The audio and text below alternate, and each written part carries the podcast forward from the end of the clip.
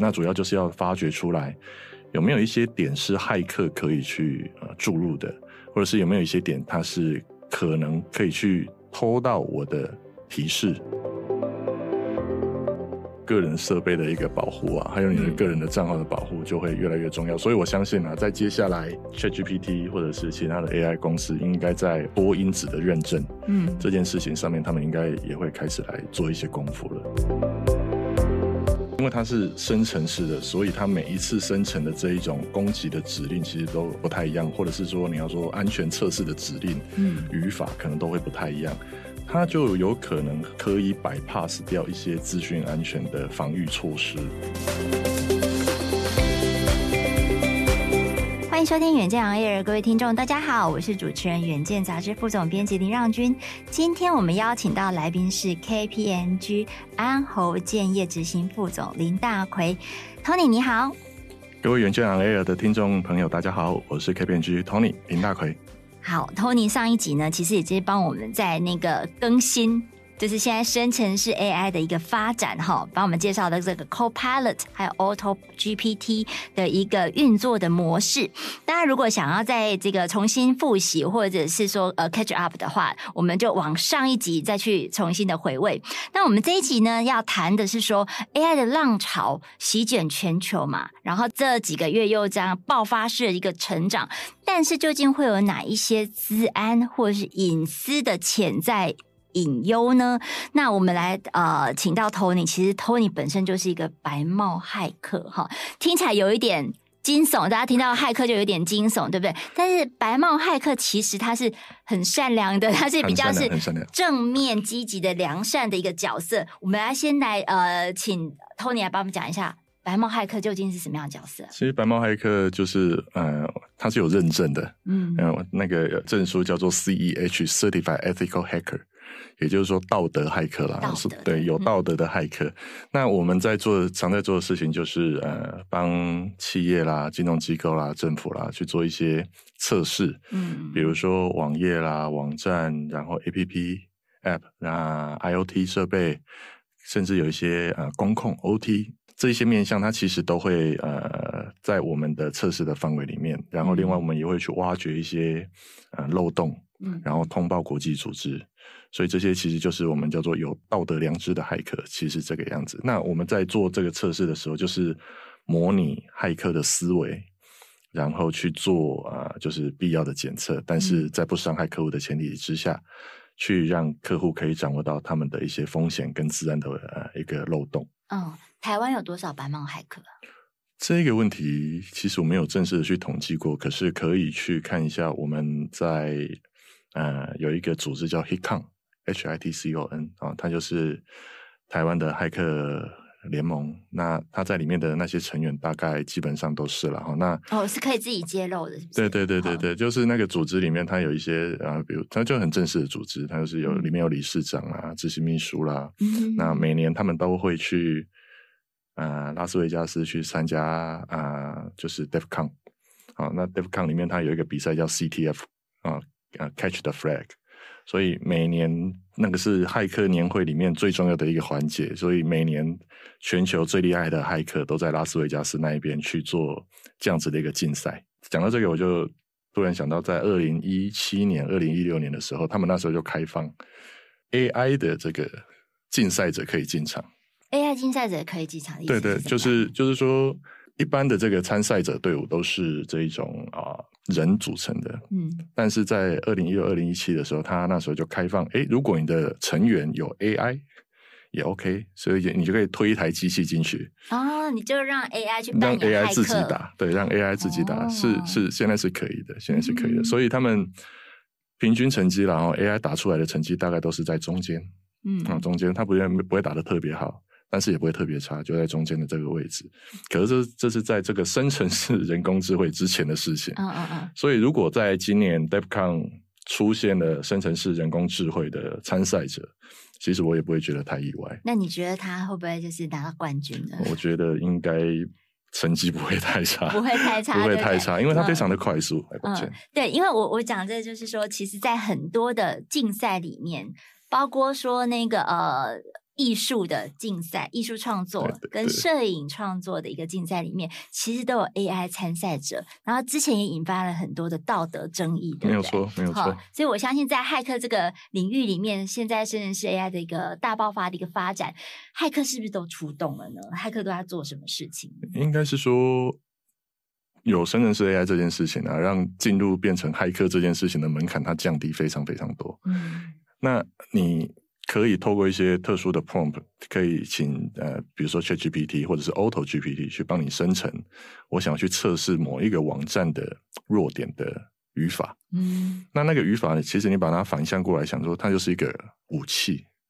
那飞弹试射跟发射飞弹其实是同一件事情。啊，对，但是其实面向不一样，它的效果就会不一样。所以它可以很容易的变成是一个什么东西都不懂，但是我只会 prompt。的人变成一个呃网络攻击者，就是他是一个骇客背后的引舞者就对了。呃，对，他有可能生成式人工智能，他会变成是他的对他的他的他的助手，非常有力的助助手。嗯、对你只要有这个心想要去攻击，嗯、对，就就你就可以做得到。了解，哎，这其实听起来有一点可怕，哎。听起来我是觉得它这是一个。对对对，这样的一个未来的情境是颇具威胁性嘛？非常非常，而且你看，像现在生成式人工智慧嘛，那在最初一开始的时候，其实我看它就是那一种，不管是中文的语句啊，然后英文的语句，其实你会发现到它其实都非常的通顺。嗯，那在这个之前，呃，在生成式人工智慧之前，其实我们在谈的一个东西叫 deepfake。也就是说，我只要呃，比如说我有让君你的脸的呃影像大概两分钟左右，嗯、或者是你声音的长度大概三四分钟左右，其实我就可以去透过 Deepfake 的技术去模拟出来一个完整的你，包含影像，包含声音。哦哦，就是连你妈都能骗了。对，没有错。那 就是透过这样子的方式，然后再搭配生成式人工智慧的这些字，然后让你。讲出来你从来没有讲过的话，嗯哼，对，那这其实就是我们我们之前一直在谈的，就是我至少我之之前一直在谈的一个在人工智慧时代里面我们要去面对的一个课题，就是眼见真的不一定为凭的，嗯，那它会影响到的范围就会很多，不管是从诈骗或者是从金融市场，我们在做那一种 video conference 的确认，嗯，啊，这些其实都会到时候都会打上一个问号。哦，是，所以那这样那个企业方面有没有觉得非常的这个呃，就是隐忧或者是焦虑？有没有人就是请你来测试这个生成式 AI？目前没有，还没有，就是直接来请我们去对后端的这个 AI 的，不管是我们讲资料集 data set，或者是它的演算法啊，比如说它是呃 pre-trained 的，或者是它是生成啊、呃，我们叫做。监督式学习或者是非监督式学习这样子的一个架构下去做一个测试，但是有请我们去做测试的，比如说它借接的 API，比如说它在更前端一点的 App，或者是它的网页程式，嗯，这一些啊，去请我们去做一个测试。那主要就是要发掘出来有没有一些点是骇客可以去呃注入的，或者是有没有一些点它是可能可以去偷到我的提示 prompt。那为什么被偷到提示这件事情是重要的？原因是因为可能在某些特殊产业的应用，它的提示它就会是一个 know-how，就是它的制裁嘛，对制裁权。对对对，嗯、我们讲呃，比如说营业秘密哈，再讲的更极端一点，营业秘密这样子好了，那就会变成。从你的 prompt，然后从你中间 API 的借接这一段，其实是风险点比较高的。后端的资料集，你要对它去做一些呃资料的，我们叫做 data poison 这种事情，其实会比较困难，相较于前端的部分。所以现在骇客也很讲 CP 值嘛，那它不需要花一年的时间去注入你后面的资料集，他、嗯、只要花可能一个月、半个月的时间去破解你前面的 application，包含 API。其实它就可以得到一样的效果。哎，我觉得偷 prompt 就是偷你的这个指令指示这件事情很特别，值得讲一下哈。就是比如说，呃，它概念应该是这样哈，我不知道 Tony 等一下可以再补充。就是比如说，我一样都是用 Midjourney 或者用 DALL-E 引文生图，那我去下指令，就我用一样的软体哦，哈，一样的资料库，但是我去下的指令就是所谓的 prompt。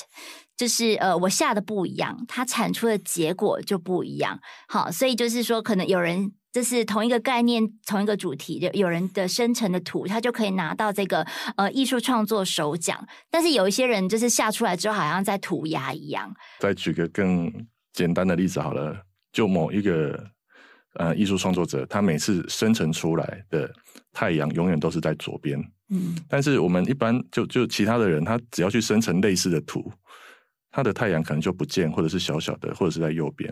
但是我今天要怎么样让这个太阳每次都在左边？这件事情就是它的 prompt 的独有的地方。嗯，那所以它的 prompt 就会变得很有价值。那你就再把它再稍微发想一下，比如说它变成是刚刚有提到的上一集提到的这一个呃建筑的立体平面啊，那它的透视图。那怎么样可以做到可以上得了这一种呃招待那那那个叫什么接待所的这一种的地方，然后让所有的客户看到就觉得说哇，这个 building 超厉害的，这个建案超厉害的。那你要怎么样可以去做到这样子？这其实就是 prompt 它的独有之处。所以 prompt 的一个保存，它就是变成是甚至是 AI 里面一个很重要的一个议题。就在这一个以 prompt 为例子好了，那我们在用 ChatGPT 的时候，它的呃。栏位的左手边就是你的历史资料嘛，你的每一个 session 就是会留保留在那一边。那我们要怎么样去存取得到你的左手边的那些历史资料？其实就是看你的身份。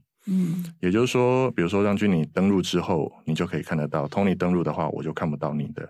所以你的个人的 credential 就是你的个人的登录的账号密码，这件事情是重要的啊。嗯，所以当然你自己这边的本身要保存。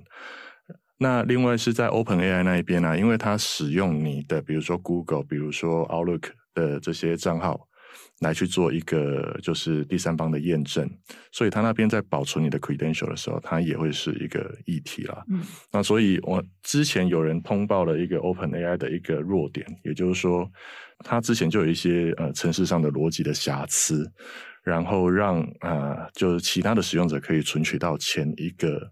呃，登录使用者的一个资料啊，也就是说，它可以漏洞哎，对，就它就它就是一个，它可是它很短，它但是时间很短，好像几个小时就被修复的，就被修复掉了，因为有人就很快的去做回报嘛。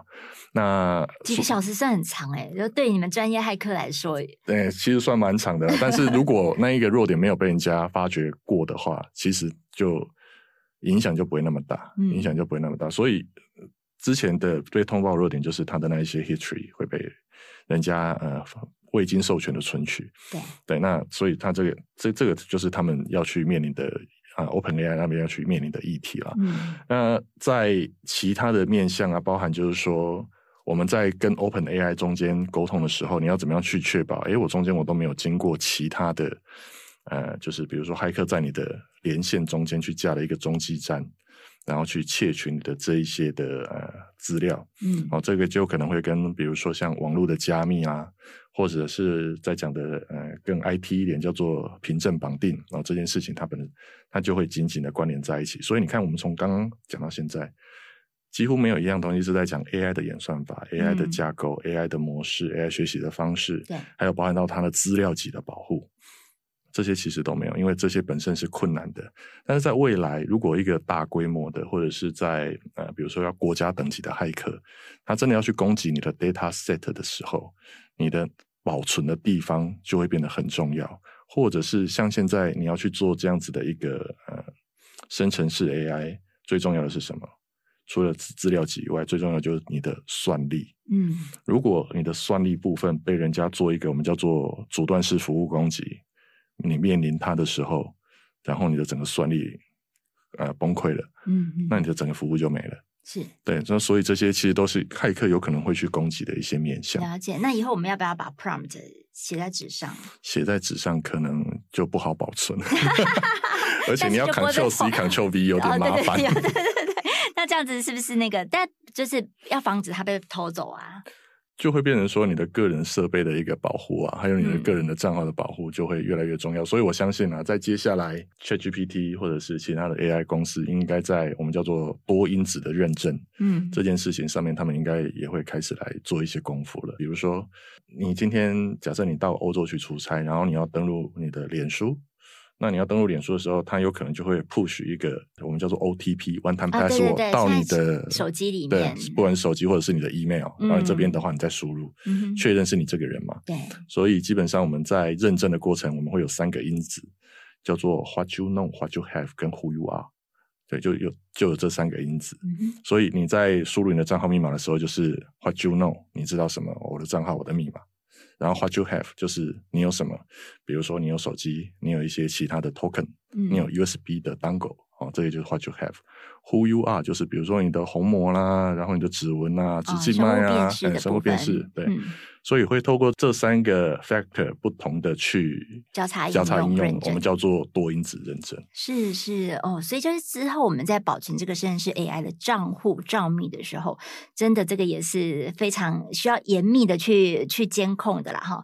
那再来的话，就是说我们在谈到这个隐私。或者是说自然的一个挑战，其实还有一个是制裁权的一个范畴，是是是，就是我们看到很多的陆续有一些政府或者是说公司，他们其实禁止 ChatGPT 的使用，对，因为就是之前有传出一些业界的案例，对吗？对对像是三星这个。Tony 帮我们讲一下，就三星那一边，他们在短时间里面，他们好像上线二十天呃，ChatGPT 引入到他们厂区使用，嗯、然后大概二十天的时间，他们就产生了一些治安的事件。嗯，那其中一件就是这一个工程师他想要优化他的产线的城市码，他就把一整段的城市码丢到 ChatGPT 里面去，然后请他优化它。哦，他当然他得到他优化的结果了，嗯嗯嗯，但是但事情还没完，对，更大挑战在后面。但是他的城市嘛就变成是他那个产业或者是 ChatGPT 的一个学习的共有一个 source，它就变成一个 data set 里面的一个小部分。嗯，讨厌的地方是。呃，ChatGPT 它没有办法去 revoke 我上一个需求，或者是 retrieve 我之前丢出去的资料，它是不可逆的，不可，不可收回。对对对，所以这是为什么在呃，可能在呃欧盟那边 GDPR 的一些要求，它就没有办法被符合到。比如说，使用者可以去撤回它的，对我我原本送出去了，但是我后悔了，我想要撤回来。哦，这件事情，这个在 GDPR 里面它是有明确的要求的。哦，还有被遗忘权。对，这这这些没有办法，没有办法。嗯、啊。那当然他，他他会跟你说，哎，我我谨遵这个隐私保护啦，我不会透露任何人的个资啊，等等的。但是，呃，我刚刚有提到一个模式嘛，哈、嗯，那模式我就不再提了。然后有兴趣的可以去听上一集。哦，是。对，那个上一集，因为你如果让他进到那模式的话，他是有可能会吐给你的哦。就就他学习到的资料，他是有可能会吐的。但是不不一定每一次他都会吐给你。但是我之前有测试过，它是会吐给你。嗯嗯嗯，对，我刚才也有私下就问那个呃 Tony 一个问题，就是像以三星这个为例，就是我喂进去的这个资料，我请他帮我优化一段程式嘛，但是我可能不会去揭露说我是三星的员工，啊，或者是我是远见的员工。那但是呃，别人在一样去使用这样的一个资料库的时候。他就有可能可以被辨识出来说，哦，原来这是三星的城市吗？对，这怎么做到？因为它是一整条产线啊，所以它里面它会有，嗯、比如说它有 PLC，西门子的 PLC，它有 SML 的光刻机，很多半导体的东西。那一整条产线里面的城市，它把它 aggregate 起来丢上去，然后变成它训练的来源。嗯，那你可以透过它的特殊的，呃，就是配当。然后比如说，哎，西门子的哪一个型号，它就是可能就是三星专门在用的哦，或者是哪一个光刻机是三星专门在使用的。你如果看到这样子的 information，你就直接会联想到，哎，这会不会是？哦，他就有办法去 mapping，然后就把它对照辨识出来。你只要在这个产业界够久，我相信都应该有这个能力。就像我们在金融业已经呃深耕好长一段时间了，嗯、所以你大概只要听到一个程序书的什么名字，你就会知道说这个是哪一家银行的程序书啊。对，所以你只要在这个产业够久，大概一个 keyword，你就会知道，哎，这可能是哪一间厂商，或者是哪一个 vendor 的。嗯，啊，这个 vendor 主要是提供给哪些厂商？哎，所以 Tony，那我。讲到这里，我就有个疑问，就是我们现在都说我们要跟 AI 协作嘛，我把它当成我们最最强的一个助理跟伙伴。那所以这样听起来，三线员工就会想说：哈，那我跟 AI 协作错了吗？该怎么办呢？就这个这个界限应该要怎么样去抓？因为我相信很多的企业的高层老板，他们也会很 concern 说：诶，对呀，你把我的呃，你跟 AI 协作，但是你不能把我的营业秘密给喂出去啊。所以这该怎么办？这个通常都会透过一些呃。就是我们所谓的政策或者是程序标准作业程序去规范限制我们员工不要有这样子的一个行为。嗯，即使你有这样子的行为了哈，然后被侦测出来了，应该有相对应的一个惩罚。嗯，那也不要忘了，就是生成式 AI，因为它毕竟是生成的，所以你很多东西你还没有办法去辨别它的真伪，所以这件事情可能是在企业方那边要特别的去关注的。嗯，然后另外就是呃，data classification，就是我们叫做资料分级这件事情哦，它就会变得越来越重要。也就是说，我什么样的东西我可以丢上去，去让它优化，或者什么样的东西我可以丢上去，去请它生成。嗯，这些可能就是要明定出来，在企业在企业方，然后有些企业在还没有一个很明确的一个监管，或者是很明确的负责的单位出来之前，那目前可能都还是原则禁止例外开放的这样子一个部分。原则禁止例外开放，对对对。为什么会这样子？因为就请教一个最简单的，就比如说呃，远见好了，嗯，谁负责谁要负责 AI 的这一个呃单位？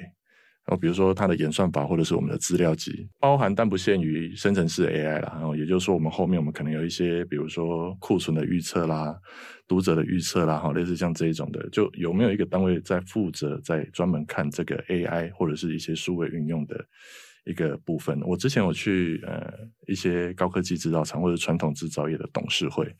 他们就问说：“哎，AI 很重要，然后我可以去预测我的库存，预测我的销量什么什么的。”我说：“好，这些东西导进来其实都没有什么问题，只要你们目前的 log 量，然后你们的目前的资讯量是充足的，绝对都可以帮你们解决问题。但是你们要去思考的是，谁要帮你们管这些东西？因为它是，呃，数位科技，所以就 IT 管嘛，IT 它不见得管得到哦，IT 它不一定管得到这些东西，反而是你要怎么样去用它，怎么样去让它发挥更大的这个生产效益。这件事情，IT 没有办法去帮你做这样子的一个决定的。IT 要做的事情就是让你可以使用最大功能的，让你去做使用这件事情，使用 IT 服务。所以在企业这一边的运用，除了刚刚所提醒的事情之外，可能还是要去思考一下，就是说未来在。不管是生成式 AI 或者是其他 AI 技术的运用上面，到底啊要有哪一些单位一起进来？比如说它变成一个专案小组，或者是他们变成一个 community，嗯，这样子的一个部分可能会比较好。就是先有这样子的单位，然后它有相对应的 R&R，然后我们再去把 AI 再慢慢的把它。弄进来这样子，嗯嗯嗯，对，而且其实我觉得现在可能很多的，嗯，企业也是要去思考一下，就是内部使用 AI 的个规范哈。像我们看到陆陆续续有一些，像是媒体界好了，就是有一些外媒，他可能开始就会去告诉他的这个 user 或者他的读者说，哎，我我有一些 AI 使用规范，例如我可能就是 AI 生成的呃报道，嗯哼哼，我不会拿来。当一个商品来贩售，或者是一个付费的一个方案，好，就是他们就是会有一个内部的这样的一个 AI 的使用规范慢慢在形成。所以我就想到说，我们刚刚上一集不是谈到 Copilot 吗？对，就我们不是说他在 Teams 里面，他就可以帮我们当助理做会议记录。其实就是说，如果你有一些机密会议的话，你可能宁可不要让 Teams 帮你做 AI 助理去帮你生成会议记录，对不对？就我自己知道了，Teams 接下来他的会议，他可以去分他的等级。哦，有比如说，哎，这个会议的等级是 confidential，嗯，或者是这个是 internal，或者是这是一个 public，是是。那所以你通过这样子的分级，然后它的相对应的这一个呃生出来的 meeting minutes 或者是组织稿等等的，它就会被赋予相对应的等级。所以它就是会选择性的不要喂入它的大资料库里面。对对对对。哎，那这样很好啊，很必须吧？我也觉得蛮必须的啊，但是是不是到时候真的问世的时候会会有办法这样子去做，或者是他？要这样子做，是不是还有什么前提？对，而且就是还有一个问题是说，他虽然号称是这样说，就啊，他那种呃，比如说非常机密的会议的这个会议记录不会喂入他的大资料库，但我们怎么知道呢？对，怎么知道呢？对嘛，哈，没有错，没有错。所以这可能就是哎，有了我们这有道德的白帽骇客 之后再去。侦测啊，哈，就是嗨嗨看是不是他真的这样做到了？对，就这边换我工伤了，对。哎，讲到工商，我们就来工商一下，好不好？五月九号，对对，就是说，ChatGPT 大爆发，我们要这个呃。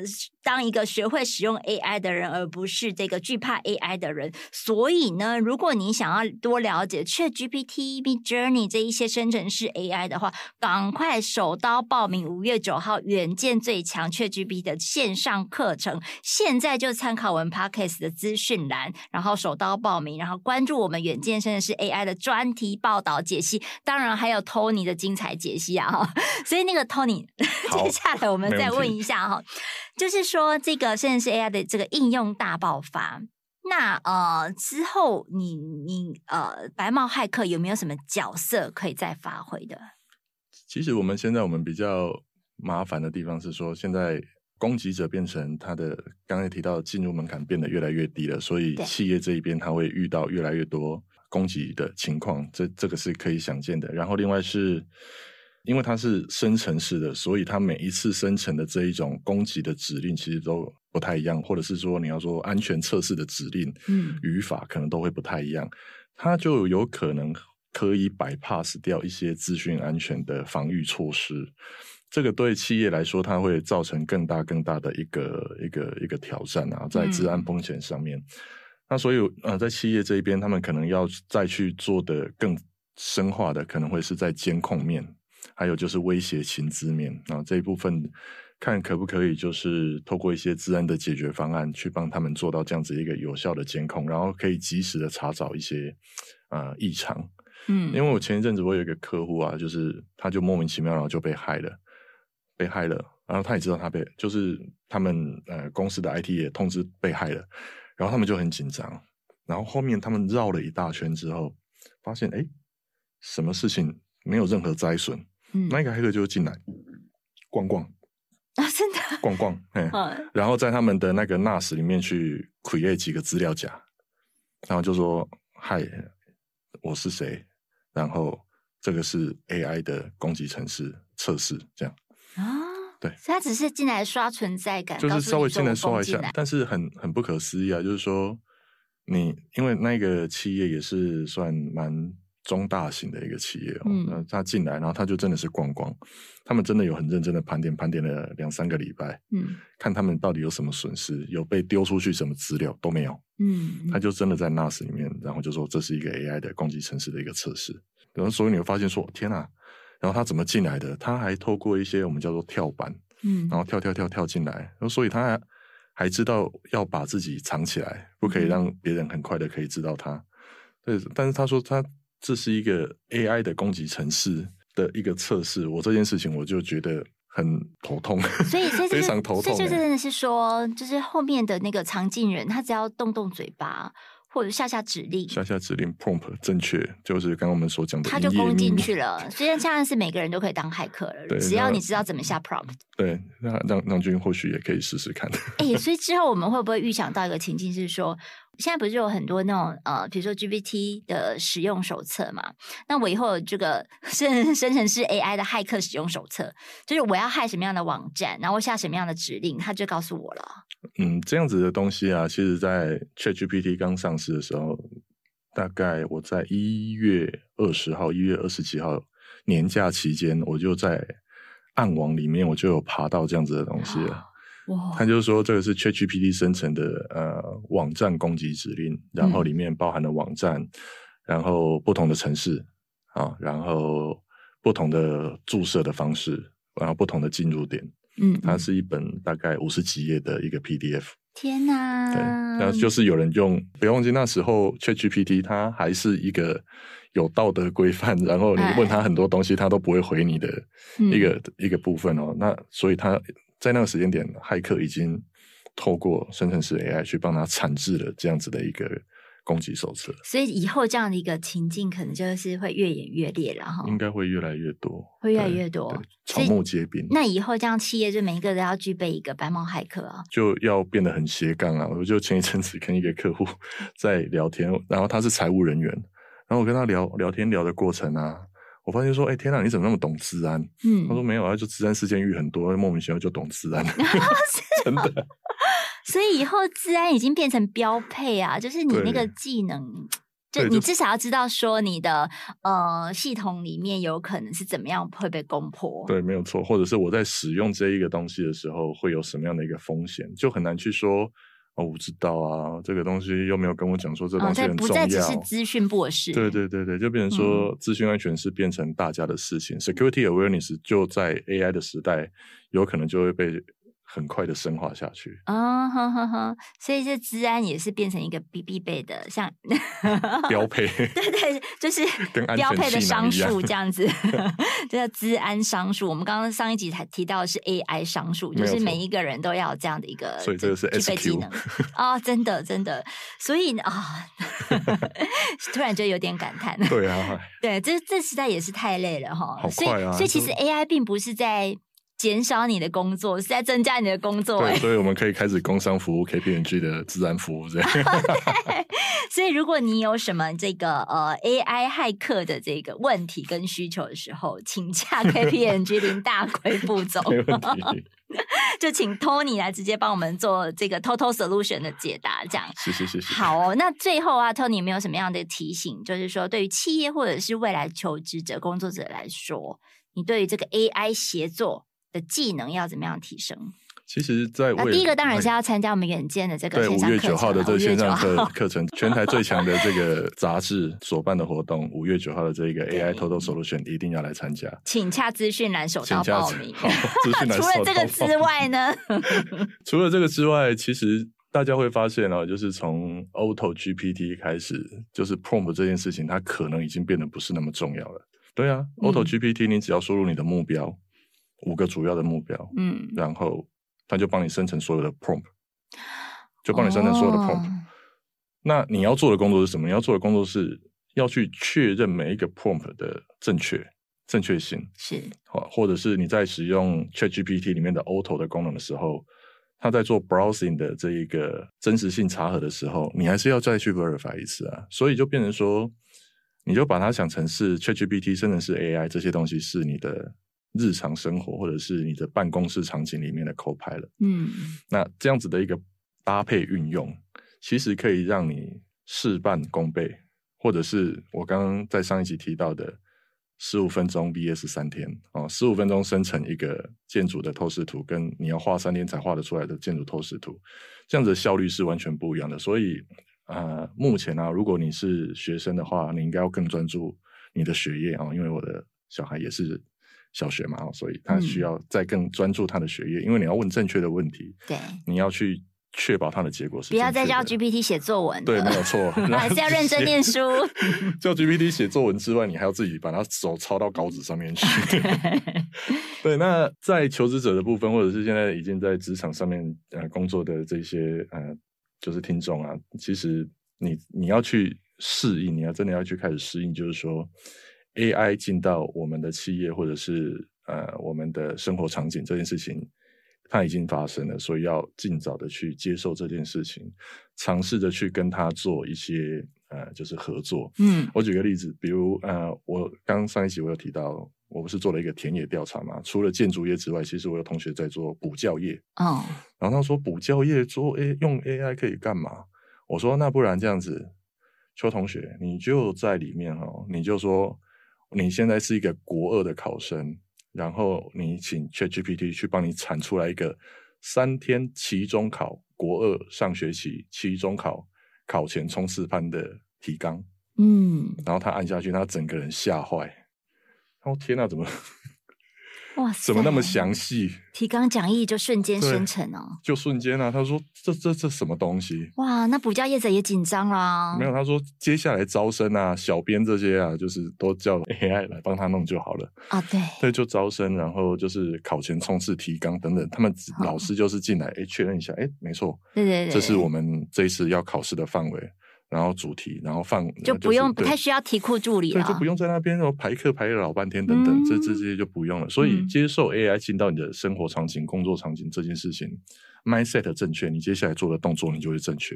了解，哎，Tony，其实我们啊，诶，这个先预告一下，我们五月上旬也会发布一份，你知道吗？ChatGPT 的这个工作者的大调查。我们就在调查说，哎，到底现在大家焦虑指数有多少？然后呢，这个企业主是怎么思考这个甚至是 AI 这件事情会不会引发这个裁员潮等等等等。今天非常感谢 Tony 来到我们呃远见 On Air，远见 On Air 也会持续在跟大家锁定生成式 AI ChatGPT 的主题，做一系列的这个精彩解析。那呃之后再邀请 Tony 白帽骇客来帮我们做一个呃资安方面的一些提点。